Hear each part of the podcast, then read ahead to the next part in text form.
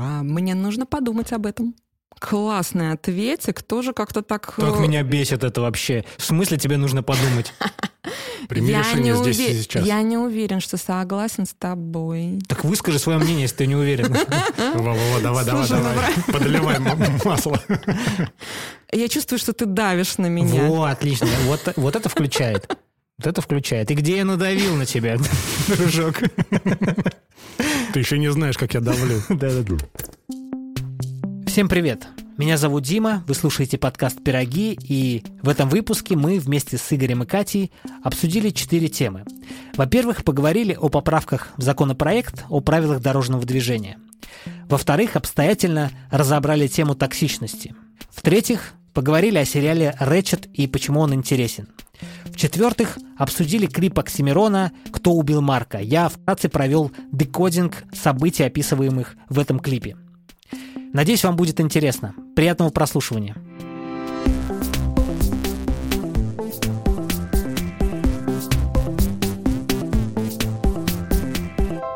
Некая госпожа Беседина, это депутат Государственной Думы Дарья Беседина, решила внести ряд поправок к закону о штрафах за нарушение правил дорожного движения. Так вот, сейчас не штрафуемый порог у нас 20 километров. То есть, если разрешено 60 километров, Да. то ты можешь нарушить, грубо 80. говоря, до 79. Да.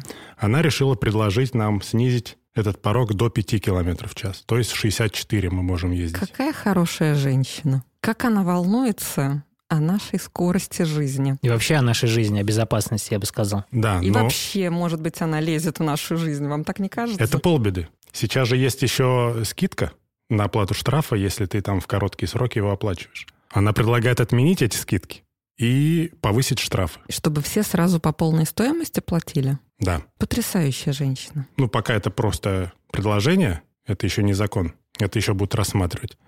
Почему она так решила? Она посмотрела на Данию.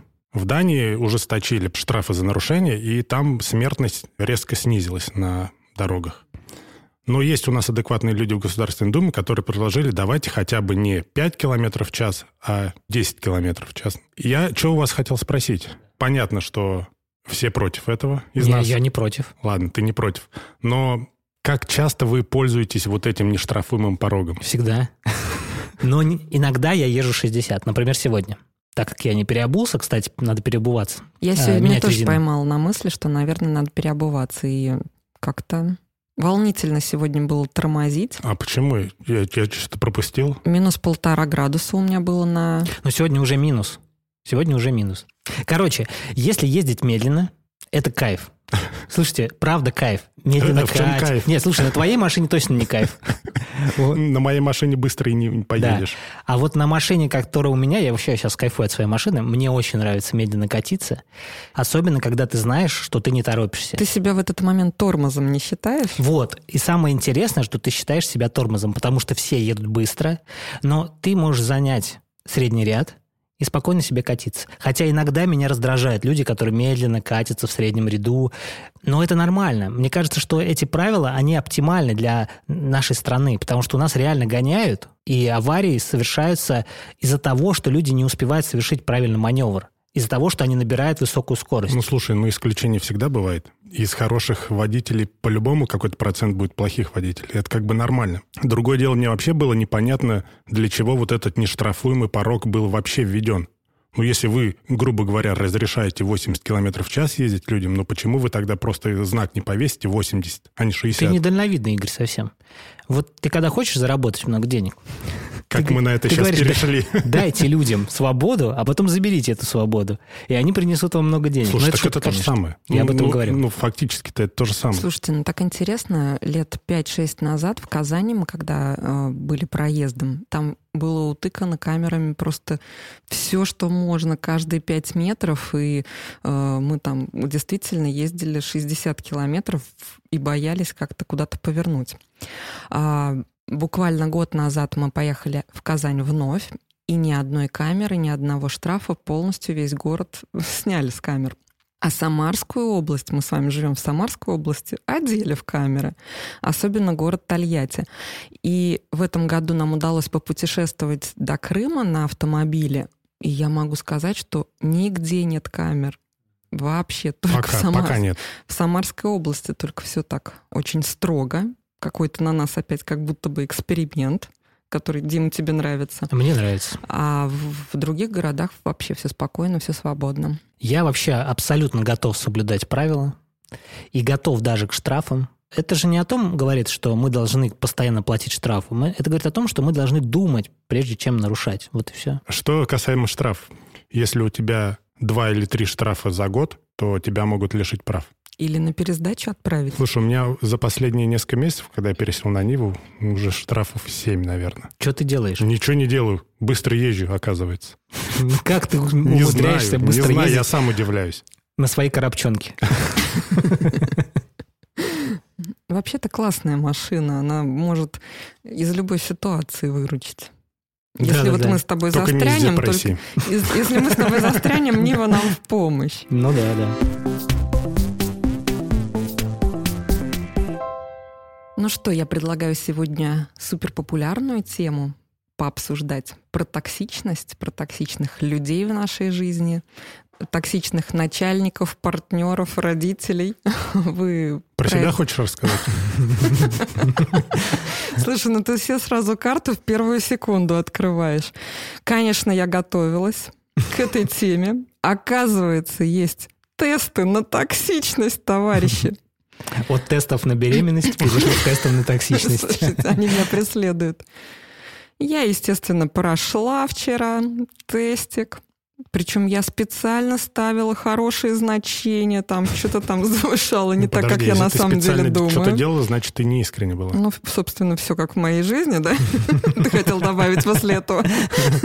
Ты сама пришла к этому умозаключению. Я просто твоей фишкой пользуюсь. Ты мне всегда такую обраточку даешь. Токсичный, Игорь, ты сейчас. Пипец. Душный. Я оказалась токсичной по максимуму. Это Душнила. вообще- Не, она токсичная. душ- Ладно. Короче, в итоге я это за собой-то не замечаю. Я такая про себя думаю, что я весь такой одуванчик вкусно пахнущий. Ну давайте, что такое токсичность вообще? Что это такое? Токсичность — это термин, который обозначает человека, который тебя эмоционально Дестабилизирует. дестабилизирует, дергает. И как я, для Отравляет. себя, как я для себя токсичность понимаю, Унижает. Когда ты попадаешь в ситуацию а, с человеком, с конкретным, или просто в ситуацию, где ты после этого думаешь как минимум час об этой ситуации, она для тебя является токсичной. Или человек. Как понять вообще, токсичный для тебя этот человек или нет? Но если ты больше часа о нем постоянно думаешь, или о той ситуации, которая была, тогда это вот конкретные Тут важно признаки. подметить, ты думаешь о том человеке с негативной стороны, Именно правда? с негативной. У тебя есть ощущение, что тебя облили грязью, что тебя осудили, тобой проманипулировали. Вы знаете, вот это еще ощущение, тебе хочется с кем-то обсудить. Ну вот ты прикинь, со мной вот так вот сделали. Вот Мгм. это тоже признаки токсичности. А, так, а, если у тебя есть желание пожаловаться, Пожаловаться. то ты отравлен. Ты отравлен, да. Заражен Да. токсичностью. Токсичностью. Ну, то есть, по сути, все жалуются, потому что они отравлены. Ну, они не экологично повзаимодействовали с человеком. У них есть ощущение, что... ну, Где-то один этот человек то. ходит и всех отравляет. Да мы... Кто источник? Короче, ты токсичная. Не отравляй нас. Как оказалось. Да, А, но- Слушайте, дайте мне обратную связь. И чё, вам это неприятненько со мной общаться? Или у вас осадочек неприят- остается? почему неприятненько? Нет. Ты им как минимум душнила? Да не, шучу, Кать. Конечно же, ты наиприятнейший человек, чудесный вообще, абсолютно, да. Напри- Наиприятнейший душ- душный человек. Да, все нормально. Подожди, а кто такой душнило тогда? Душнило – это вот э, человек, который постоянно негативит, знаешь. Он может не относительно тебя негативить, а вообще просто сидеть, и вот ему не нравится все, знаешь, вот постоянно вот. Ворчит. И создается такое ощущение, как будто бы в комнате становится душно из-за него, понимаешь? Еще вот знаешь, какая есть фишка теории, да, поддам, когда заставляют оправдываться или защититься, или что-то доказывать, какую-то свою позицию. Ну вот когда вот ты неестественно общаешься в удовольствии, Мгм. а как будто ты должен этому человеку. Вот, я токсичный сто душит. процентов. Я Ты токсичный. 100%. Нет, душит не так. Ду- Вот я тебе объяснил. Душность – это когда ты вот негативишь, и с тобой сейчас душно общаться, потому что ты просто что-то льешь, непонятно чего, воду мутную. Как выражается твоя А токсичность? Моя токсичность вы- выражается чаще всего в работе. Я преодолел свою токсичность в отношениях э, с женой, Потому что, как мне кажется, раньше я был токсичным. Моя токсичность выражалась в том, что я устанавливал рамки, правила, и если эти правила не соблюдались, я мог э, долго и нудно высказывать свое отношение к несоблюдению ну, правил. То есть у тебя есть вот этот момент, что мое мнение всегда правильное, если мое мнение неправильное, смотри пункт первый, и без вариантов. Все верно, да. Как мне кажется, в семье я это преодолел, и слава богу. В работе я не совсем это преодолел, и чаще всего мои сотрудники могут страдать от того, что я начинаю токсично с ними общаться. Я могу делать так, чтобы они чувствовали вину за то, чего они не могут сделать. И я прекрасно осознаю, что я так делаю. Меня оправдывает только то, что я это осознаю. Что я за это плачу деньги. Представляешь, не, как... ну как плачу ну, деньги? Вот смотри. Нет, это не откупает. Как это не Ну мы, смотри, мы тест Ань... же с тобой прошли. Подожди, мы тест с тобой Дима. прошли. Там написано в тесте было, что я балансирую насчет токсичности. Я вот сейчас высказался, это была моя исповедь. Моя исповедь была. Но вы должны понимать, что, что я нагрузил на себя вот это вот все, навалил на себя, сказав, что я токсичный. Я по минимуму токсичный. Понимаете? Сейчас фантазия пошла. Не фантазия, просто вы должны понимать, что моя... Вы просто... Вы, должны были сказать, да, Дима, какой же ты токсичный? Ты не такой. Вообще-то бывает у тебя токсичность. Я забираю свои слова про прекрасную Екатерину. Слушай, ну на а самом... я соответствую тесту.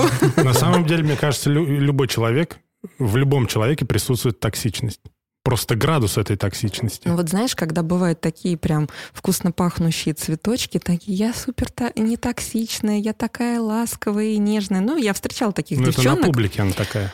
А да дома ну фиг там, ее наверное... знает. Я видела только в одном ключе, что она вся такая нежненькая. У меня внутреннее было ощущение... Кстати, парней я таких супераккуратисты, там в машину не садись, там Душнилы. ногу...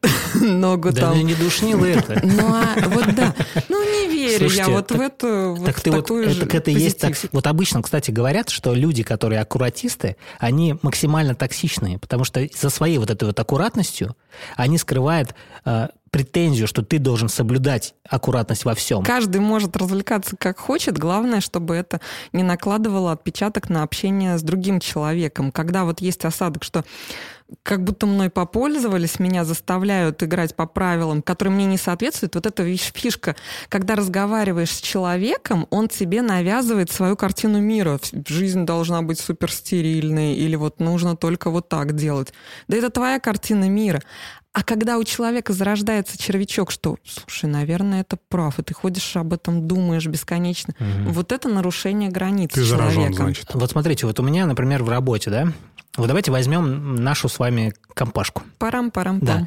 У меня есть примерное видение того, какими мы должны быть. А мы такие с Игорем сопротивляемся? Вы не сопротивляетесь, но давайте представим, что я буду сейчас вам навязывать вот ты, Игорь, не такой, какой, по моему представлению, должен быть ведущий подкаста «Пироги», а ты, Катя, вообще не туда идешь, понимаешь? Я буду вам сейчас навязывать что вы делаете неправильно. Но мое навязывание, это будет только мое субъективное мнение о том, как вы должны себя вести, правильно? И в какой-то момент мое поведение начинает быть токсичным, потому что я не взаимодействую с вами как в команде, да, а я начинаю навязывать свое мнение. И в какой-то момент вы начинаете думать, а может быть он прав, а может быть я действительно не соответствую вообще образу подкастера. И в этот момент вот этот вот яд, которым я наделил тебя, Игорь, или тебя, Катя, он начинает у вас жить, и, по сути, вы уже не своими мыслями, не своими э, координатами руководствуетесь по движению, а моими, которые неправильные. Понимаете? И мы все находимся в токсичной среде, которую я создал. Ну и здесь вопрос, хотим мы тебе отдаться да, полностью и до конца, или мы начинаем сопротивляться? С одной стороны, вроде как мы жи- дожили Игорь, тебе сколько лет? 45 ему. И как бы вот так вот, типа... Она реально верит.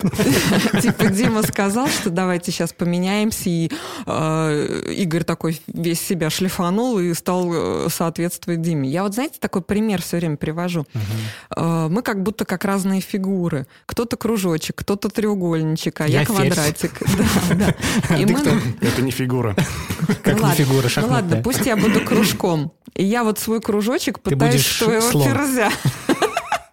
Ну, короче говоря, я пытаюсь сделать так, что... А, я, вернее, вижу так, что все должны быть э, слонами, как я. Угу.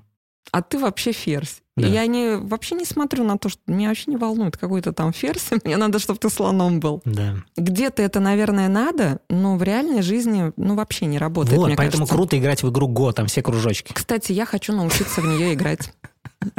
А к чему мы вообще идем? Мы идем к тому, что должна быть равноправие в этом смысле. В нашей команде, как в игре Го, все должны быть одинаковыми кружочками. Да ну не получится так, ну что за иллюзия? Тогда смиритесь с токсичностью, ребята. Тогда кто-то все равно будет доминировать. Смотри, мы Вам начинаем не кажется- лавировать. Вам не кажется, Я, Екатерина, например, что соглашаюсь. токсичность, вам не кажется, что токсичность, она была всегда и была идеальностью того, как взаимодействуют э, команды? Тогда любой начальник А сейчас- априори токсичный. Да-да-да, а сейчас все такие, о, токсичность – это плохо. Ну так, так как мы будем результатов достигать тогда? Ну да. Вам не кажется, что это просто обман? Ну что, это нормально? Ну что, надо быть токсичным, да, Ну, окей. в плане Кто-то же семейной должен жизни быть токсичным. точно, мне кажется, Надо, да? всегда есть человек, который властитель, да, и тот, который подчиненный. Да. Ну, как- как-то не бывает такое, что Слушайте, но семейной жизни, мне кажется, нет.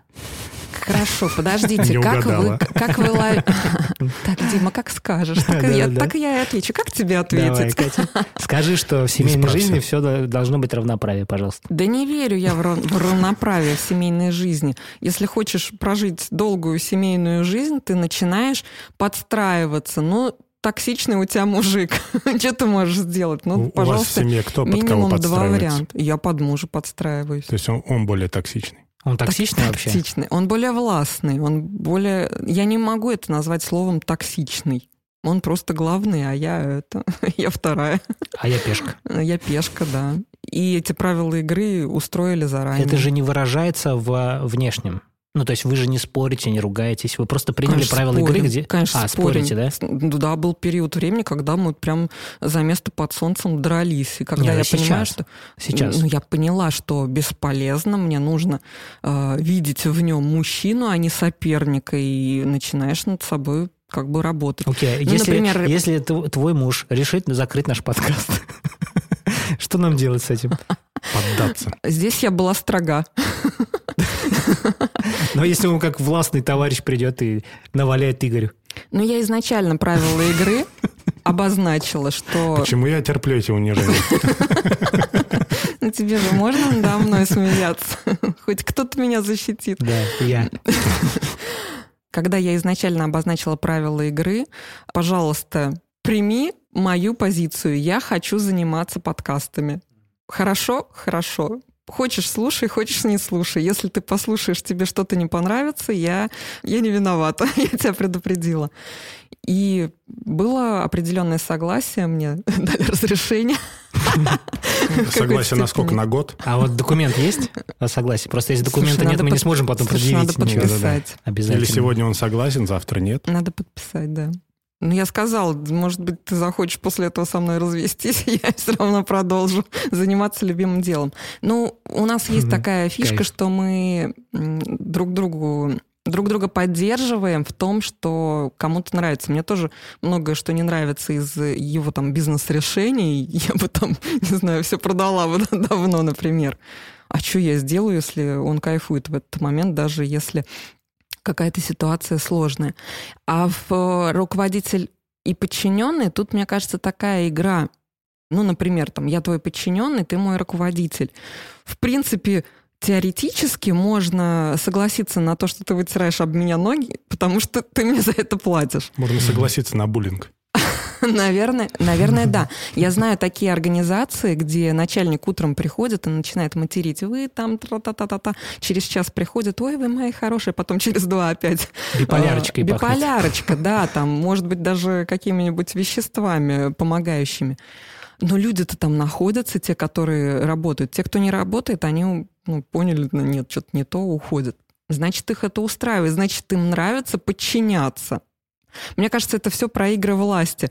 Э, Я властвую над тобой. Да-да-да, я твоя подчиненная, там, да, мой господин. Это, это игра. Игра. Да, БДСМ. По-любому все на это соглашаются. Кто-то рулит, а кто-то подчиняется. Но я не верю в то, что когда у человека токсичные отношения или, например, долгий период времени там бесит работа, и вот она там три года ходит на эту работу, на нее орут, и она- ей все это бесит. Да в чем проблема? Возьми уволься. Или точно так же с Страхи. мужиком, да, со своим. Да какие страхи? Ей просто нравится, чтобы об нее вытирали. Кому-то нравится, а кто-то подстраивается. Кто-то подстраивается, значит, ему тоже нравится. Значит, отчасти доля удовольствия в этом есть. Если тебе не нравятся эти токсичные отношения, ты чувствуешь, что над тобой давлеют, и ты не согласен с этим, ну или ты себя ломаешь и тогда соглашаешься, или ты начинаешь искать способы выхода из этого, из этой ситуации, из этих отношений. Что скажешь ты, Игорь? Я не токсичный. Вообще? 10%. А какой тогда? Какой ты? А какой там антоним токсичности? Антитоксичный.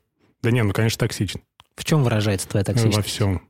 Э, В общении, в семье и на работе. Ты поэтому развелся? Ну, отчасти, наверное, это тоже была причина. Из-за того, что ты токсичный. Мгм. Не хочешь это обсудить? А что обсуждать? Как выражается твоя токсичность? Что нам ждать от тебя? Ну, вот все, что там описано у Кати, то, что она Короче, ты рассказала. манипулятор, Мгм. осуждаешь всех подряд, Осуждаю, вы да. там такие Есть такой сякие. грешок. Мгм. А что ты со мной так себя не ведешь тогда? Я тебя боюсь.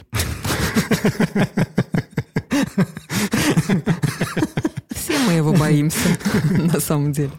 Да с тобой попробуй тебе что-нибудь токсичное скажи, ты в ответ еще две лопаты добавишь, и мы не унесем. Так что, Мне скоро понадобится психотерапевт с вашими высказываниями, с вашим фидбэком. Обалдеть, какой человек. сейчас я вам еще наложу. Я тут подготовилась. А у нас, кстати, был один товарищ м, до тебя в подкасте. Так, так, так. Его звали Павел. Павел Николаевич. Николаевич мы его называли. Он долго не задержался, но он не был, кстати, токсичным.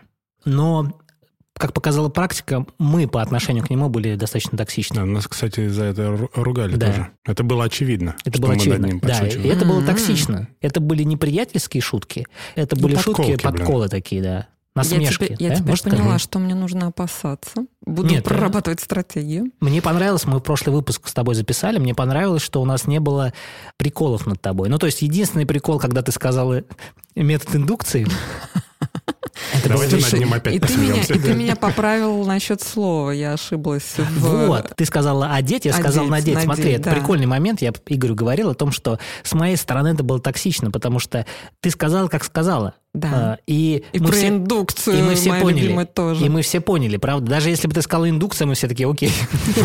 У Кати есть какой-то метод, и он работает. У Кати именно работает, самое главное. Вот. А вот насчет э, надеть, я тебя поправил. Я хотел это вырезать из подкаста, но почему-то не вырезал. Вообще-то, почему ты это не Да. вырезал? Ты хотел меня Уколоть. Нет, не хотел тем, что уколоть. я Но в этом, Катя, ты должна понимать, что для слушателя в этот момент я токсичный, а не ты. Слушатель на твоей стороне, он хочет э, быть с тобой, а я, человек, который указал на твою ошибку, не должен был этого делать. И вот на тему токсичности. Помнишь мою реакцию, что ты меня поправил, и я никак не отреагировала на это негативно? Потому что ты мне боишься. Вот, он на меня- надо мной издевается, там еще что-то. Я просто в обычном режиме пере... э, Обулась. сказала фразу так, как тебе нужно. Но в этот момент-то я себя не чувствовала там униженной, оскорбленной, обиженной и так далее. И про это я потом не думала полгода, что вот меня поправили, что-то мне надо в себе изменить. То есть, когда рядом с токсичным человеком человек в подчинении, он в любом случае демонстрирует какую-то неуверенность в себе, что да, он не стоит на своей точке зрения, а он подгибается под ту позицию, под которую говорит э, другой. А тебе не кажется тогда таким образом, что токсичность идет не со стороны того, кто токсичен, а со стороны принимающего? То есть он не уверен в себе, и он позволяет собой так себя вести. Или он воспринимает сказанное А здесь к другим человеком вопросу- как токсичность? Да, здесь к вопросу токсичный человек, ну, мы с вами определили, что мы в каждый можем в какой-то момент времени быть токсичным. Почему-то мы же тоже вот эту жертву, так скажем, выбираем.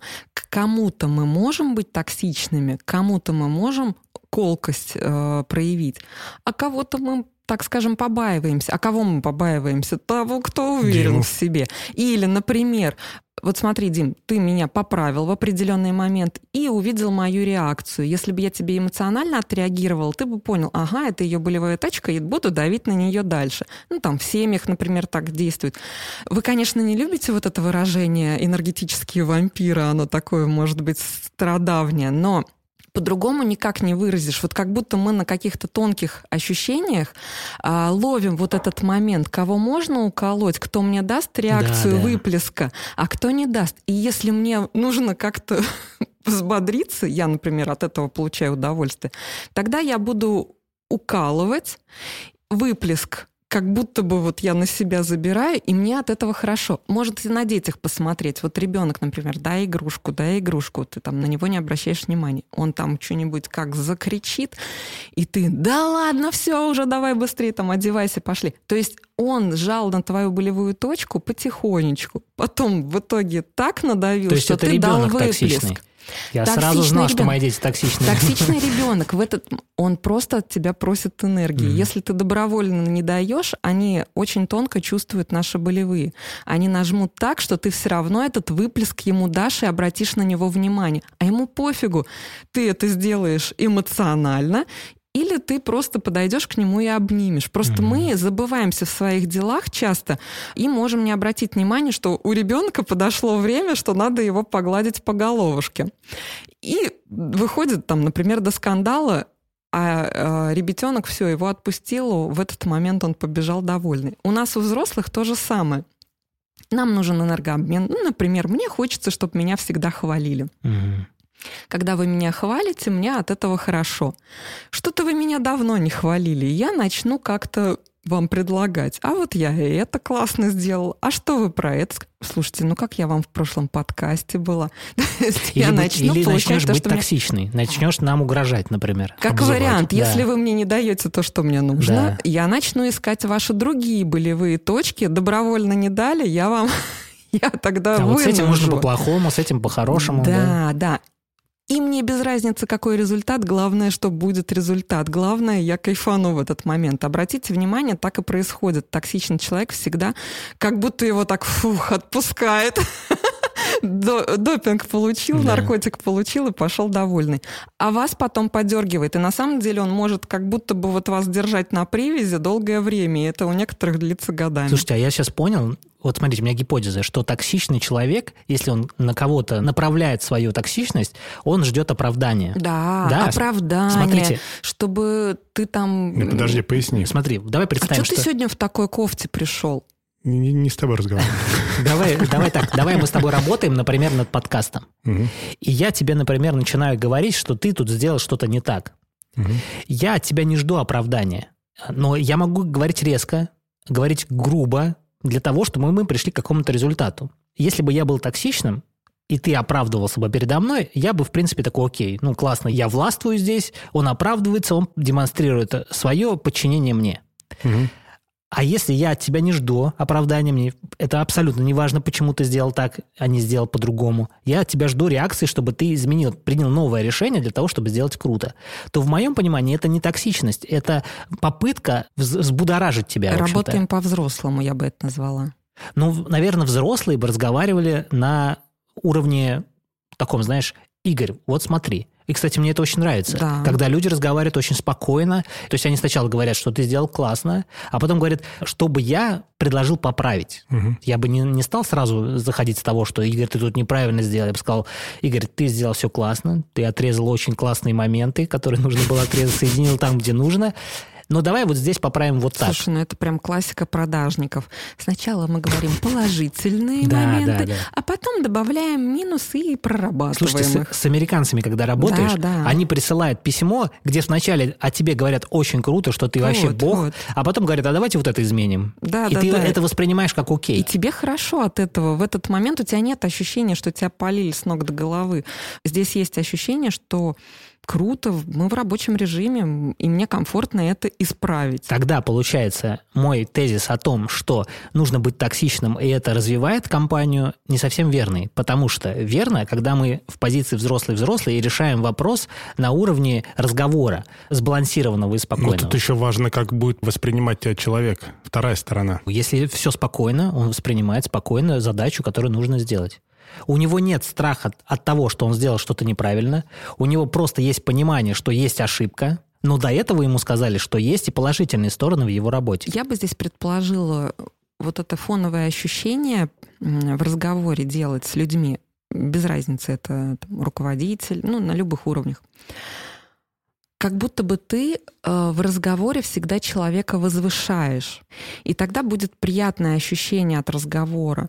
Потому что мы почему-то зациклены на минусах больше, чем на плюсах. Ну вот скажите что-нибудь хорошее, и так сразу что тебе сказать хорошее? А минусов мы накидаем сразу. Ну вот у нас мозг так работает, что ну не фиксируемся мы на положительном. Нам, нам сложно вытаскивать из себя положительные качества. А минусы мы сразу видим.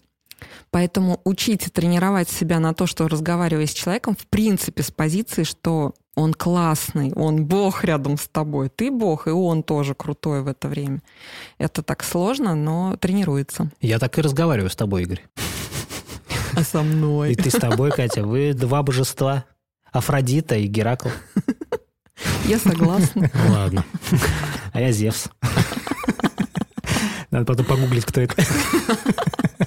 Может, ты проигрышная да, в следующий ситуация. раз расскажем, да?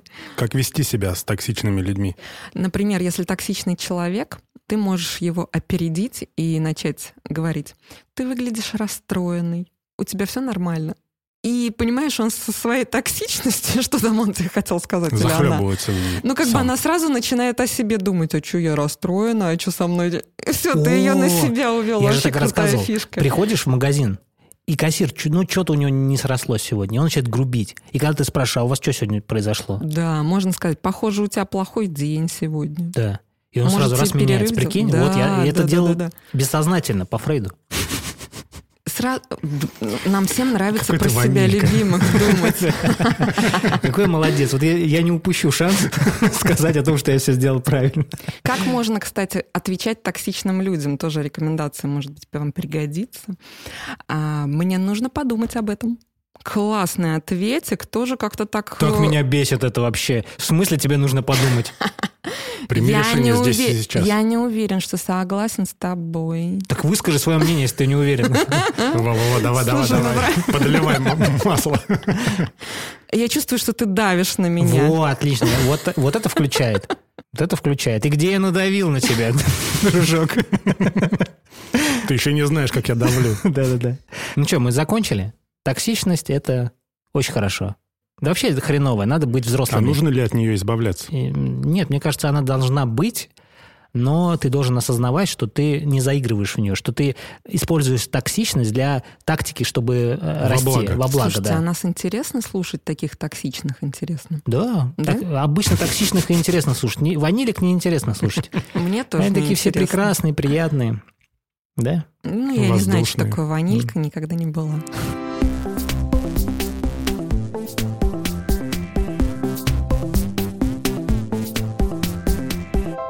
Друзья, давайте поговорим о том, чего посмотрели на этой неделе. Я, Катя, тебе написал, что после моих рекомендаций посмотреть сериал «Фрейд», ты посмотрела? Пару серий. Понравилось? Это было перед сном. Да. Было много крови. Смешанные чувства. С одной стороны, мне понравилось, вроде как вот на грани, да? С другой стороны, там много детектива было, а мне вроде как хотелось посмотреть именно вот этих больше научных открытий, как там человека он раскрывает, а там больше было там про убийство, про вот именно дет- детективная вот эта Мгм. штука. Меня это немножко сбило от вот личности Фрейда, а мне хотелось им больше восхищаться, вот как будто я еще не раскрыла вот это восхищение. Ну, Может быть, там, конечно, это дальше будет, но когда я такие кровавые фильмы смотрю перед сном, я потом плохо сплю. Поэтому, Поэтому у меня к тебе еще одна рекомендация. Вышел сериал на Netflix, э, называется «Рэтчет». Он вышел в прошлом году. А, по-моему, я его смотрела. Смотрела? Там про кого? Ну-ка. Э, В общем, это такой приквел к фильму «Пролетая над гнездом кукушки». Вообще, это сериал создан на основе книги «Пролетая над гнездом кукушки» Кена Кизи. Тоже кукукнутая такая история. Снял ее, знаешь, такого Райан Мерфи. Ты, наверное, знаешь. Да-да-да. Американская история ужасов. Да-да-да.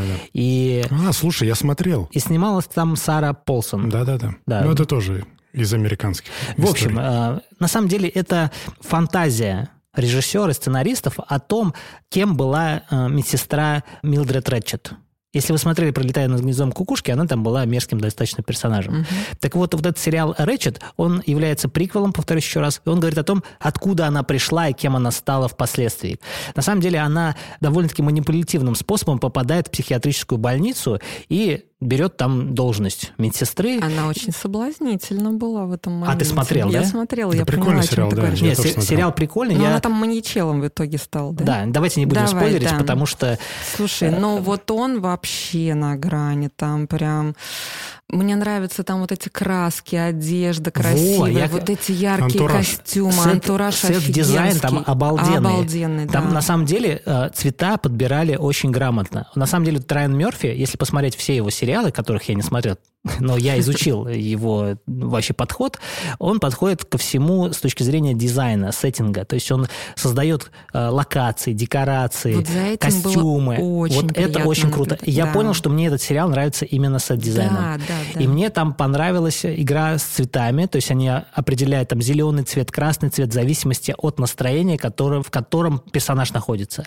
Та же самая Рэчет, она меняет свои костюмы, она Какие постоянно находится... в- потрясающие Да, костюмы и в зависимости от того, какое у него сейчас настроение в кадре, очень круто на самом И деле. это считывается за две секунды. И вот в этом кайф, что бывает так образы смотришь, и как будто тебе нужна расшифровка, объяснение, вот почему именно так. А там так это ярко показано, что ты так на лайте смотришь, но вот сам сюжет начинает уже как-то так напрягать, честно говоря. Мне понравился момент с э, лоботомией. Ну, Мгм. Это, наверное... Слушайте, ну Да. на самом да, там, он там, для меня сложный. там такой момент, когда прям вот прям показывают, как это все происходит. Ну да. абсолютно неприятное зрелище. Но я люблю такое. Если вы смотрели, скорее всего, вам понравилось, то вот рекомендую посмотреть. Я бы рекомендовал только из-за сет-дизайна. Я тоже рекомендую именно посмотреть на красоту съемок и Да. красоту вот сформированных картинок, костюмов. Но костюмы для меня там вообще восторг. Еще вам хотел сказать... Кстати, Да. можно на 5 секунд? Кто-то после этого сериала, по-моему, клипы снимал. Вот, может быть, даже Киркоров, по-моему, на эту тему снимал. э, тоже такой яркий А, был клип. этот да. Помните, по-моему, Смаруф, именно да. это про этот сериал. Ну, смысл. конечно же, у Киркорова все было не так.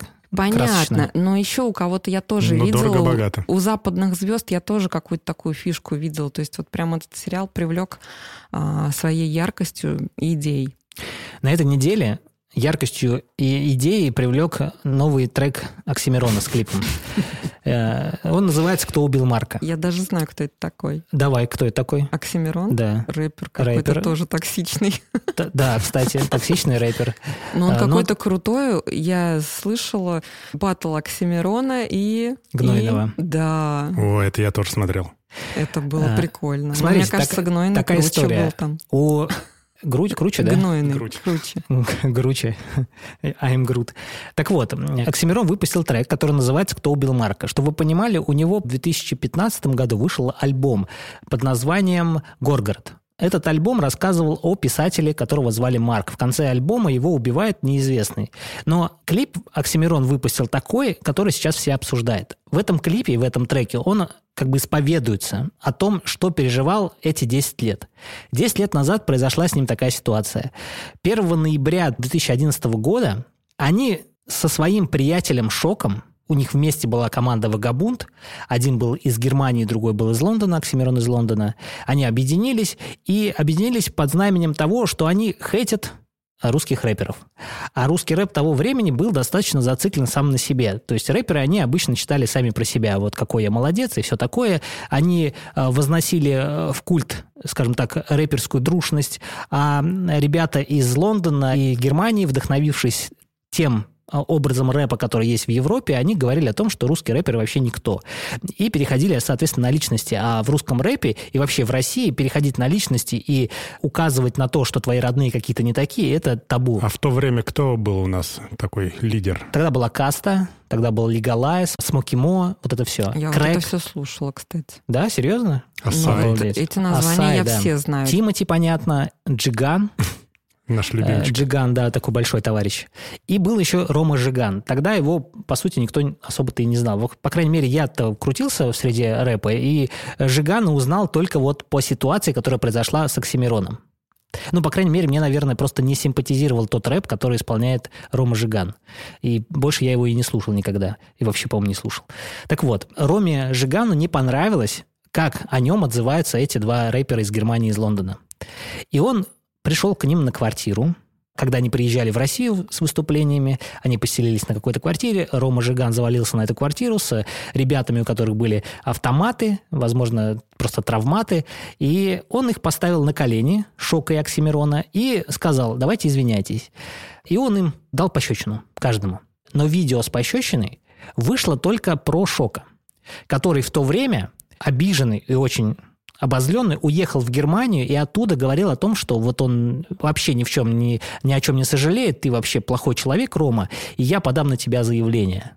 Вот. Вышло видео с э, шоком, как он получает пощечину.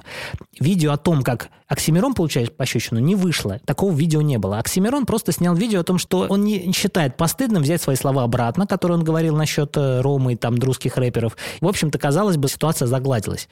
В этой своей исповеди он говорит о том, что все-таки видео о том, как он стоит на коленях и как ему дают пощечину, оно было всегда. И оно было компроматом, направленное Ромой против Оксимирона. И Оксимирон участвовал в фильме, который Рома создал. Рома создал фильм «Биф», это про стычки между русскими рэперами. И Оксимирон в своем новом треке говорит о том, что он участвовал в этом фильме под давлением этого компромата. Он всегда боялся о том, что это видео выйдет в сеть, и что это видео его скомпрометирует, потому что рэперы достаточно крутые должны быть. К тому же Оксимирон в то время начал расти, он достаточно известным становился рэпером, и его репутация ничем не была запятнана, и вот такой вот инфошум ему вообще был не нужен тогда. И вот он об этом все в треке рассказывает, о том, что как он это переживал, как он 10 лет, то есть он говорит о том, что 10 секунд на коленях, а он стоял 10 лет на коленях в своей голове. И вот это вот, ему нужна была психотерапия, чтобы с этим всем справиться. И сейчас, когда время прошло, сейчас он готов об этом рассказать. И вот, пожалуйста, я вам об этом рассказываю. Ну, такая вот биография. Как интересно. Это очень круто, на самом деле. Мне кажется, с одной стороны, да все уже об этом знали, но явно, э, когда кто-то завалился на квартиру, явно там и Оксимирону тоже дали пощечину.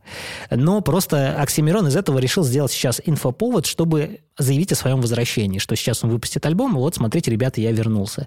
Но сделано очень грамотно, очень круто, и, скорее всего, Оксимирон сейчас появится у Дудя, который расскажет свою историю гораздо подробнее. Это ролик, да, я так понимаю, клип или что это, фильм? Десятиминутный клип. Он понятен только людям, которые вообще в этой теме. Вот, например, если бы я его посмотрел, я вообще не понял, Нам о чем бы это и нужен что был это. такой переводчик, Там как надо Дима. разбор был, был бы посмотреть на это видео. Разборов сейчас предостаточно, на самом деле. Я сегодня слушал подкаст «Так вышло». Они взяли тему про Оксимирона и достаточно прикольно об этом поговорили. О том, что значит для мужчины психотерапия, что значит для мужчины выражать свои эмоции, пытаться... э, Знаешь, там такой пример был, что у мужчин реально в жизни может происходить вообще полное дерьмо. И они никогда об этом не расскажут, вообще никогда не скажут. Если женщина она может поделиться своими подружками и прочим, то мужчина, он будет держать все в себе. В России это кажется нормальным. Но вообще это на самом деле ненормально по-человечески. То есть держать все в себе, потом психосоматика это все вывернется на, Ну, вот наружу. я, я именно хотела сказать свое любимое слово с точки Да, зрения я- психосоматики. А, с точки зрения психосоматики это действительно такой накопительный момент имеет. Появляется эффект застревания в теле вот этого напряжения. И если нет разрядки, нет выпуска, нет рассказа, так скажем, да, вот это напряжение человек в себе носит. Поэтому там всякие психосоматические напряжения, типа сердечко там и так далее, Вот 10 головушка. лет он терпел, а мог бы позвонить Кате. Не, Ну, ну, вот 10 лет терпел, и классно, что это все вышло, потому что таким образом он высвободил это напряжение. А может, это был план? Чтобы, Сам- чтобы прожить до 100 лет? Самое интересное, Не-не, что это выглядит... потом что это выглядит как э, многоходовочка. Ну Возможно, да, да, она такой не является, но вообще все повернулось против Ромы Жигана. Во-первых, есть такие сейчас состязания, не помню, как они называются, но это э, ММА-бои, бои без правил, Мгм. где сейчас звезды могут драться между собой. По-моему, был у Милонов и э, Джигурда. Джигурда, да, Я не был. смотрел, правда, этот выпуск, но вот так вот в ТикТоке бывало натыкался. Так вот, э, Рома Жиган и Шок, они схлестнулись э, в таком бою. И пока выпуск не вышел, но уже все знают, что Шок победил.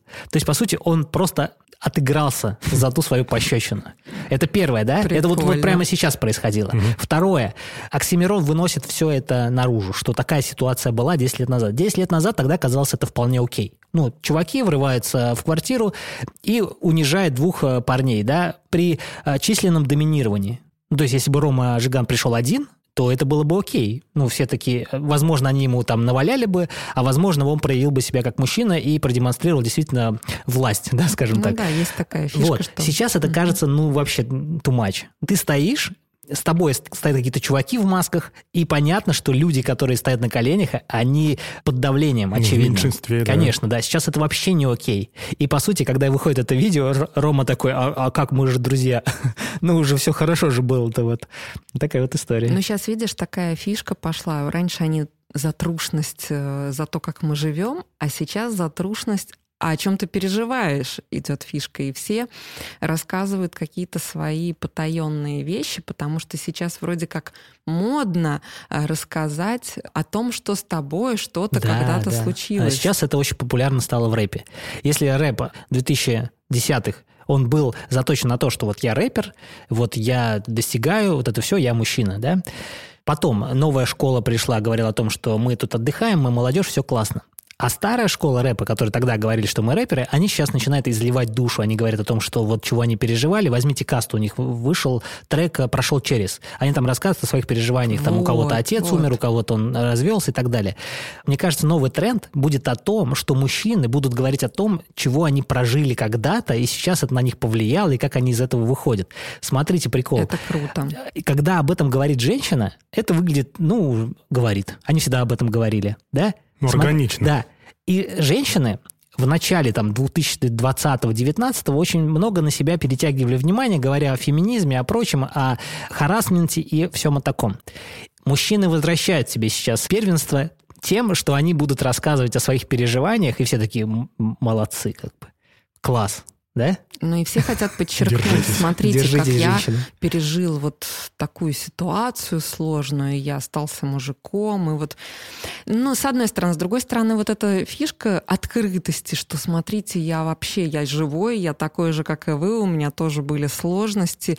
В психологии я, есть я, такая... Я почему злой да. тогда был? У меня просто велосипеда не было. Да, вот. да. Это же первый мужчина, который высказал, почему он, ну, злой, исповедь свою. Кто? Без понятия. Ну, этот, Печкин. Да, да, пошел э, купил себе велосипед, да. и все у него в жизни наладилось. Да. Вот примерно так же. Вроде как мы...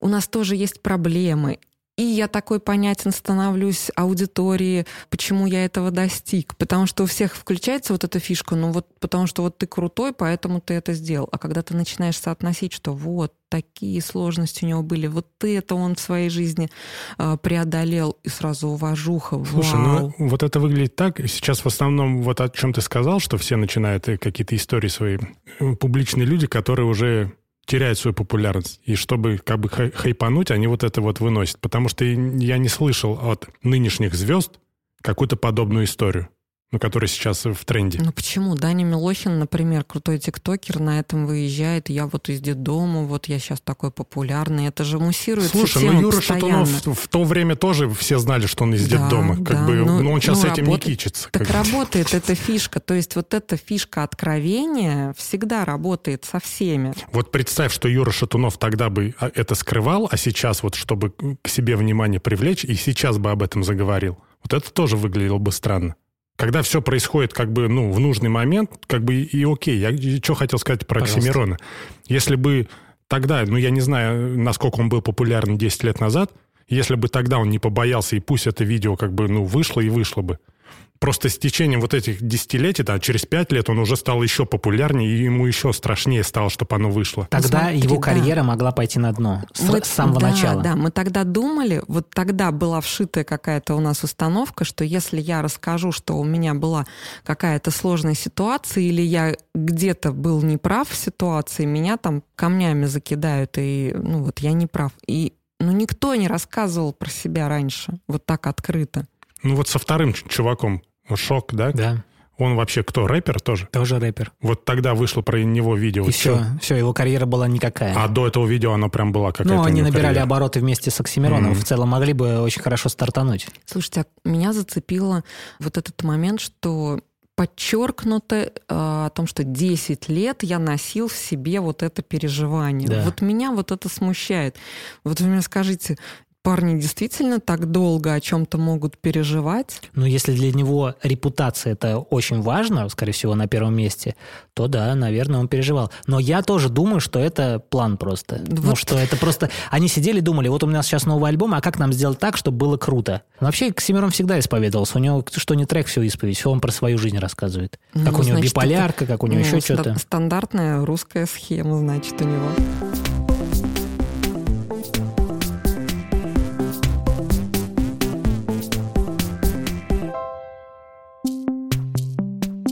Друзья, спасибо за прослушивание выпуска. Надеюсь, вам было интересно. Напоследок хочу попросить вас оставить отзыв о нашем подкасте в Apple подкастах, в Кастбоксе или в нашем Инстаграме. Для нас это очень важно, приятно и ценно, потому что таким образом мы получаем от вас фидбэк, а новые слушатели знают, чего ожидать от нашего подкаста. Также хочу пригласить вас в наш Patreon, в котором вы можете поддержать нас финансово и получить дополнительный вид контента в виде раннего доступа, бонус выпуска. Кстати, хочу сказать спасибо нашим любимым слушателям на Патреоне. Это Юра Гинзбург, Сергей Вишмастер и Аренбек Серикулы. Парни, спасибо вам огромное. Абсолютно респект за такой вид поддержки. Все ссылки на наши социальные сети и Patreon в описании этого выпуска. Спасибо за прослушивание. Всем пока.